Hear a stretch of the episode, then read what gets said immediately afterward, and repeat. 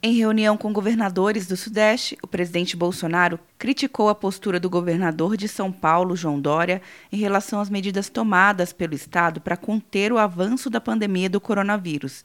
Bolsonaro chamou Dória de demagogo e apontou que nas eleições de 2018, o então candidato ao governo de São Paulo usou seu nome para se eleger. por ocasião das eleições de 2022, onde Vossa Excelência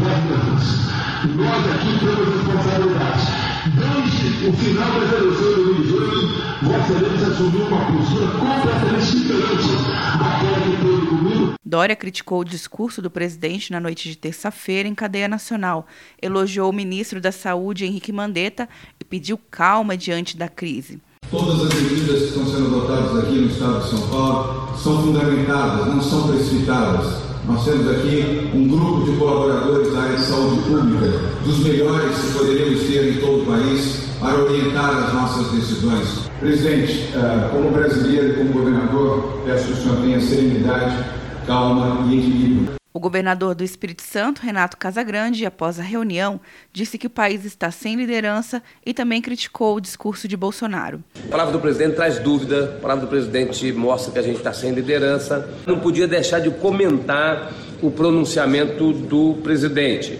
um pronunciamento que está é, contrário, desconectado às orientações da Organização Mundial de Saúde, dos cientistas do mundo e do próprio Ministério da Saúde. O Fórum de Governadores dos Estados decidiu se reunir na tarde desta quarta-feira para discutir a pandemia.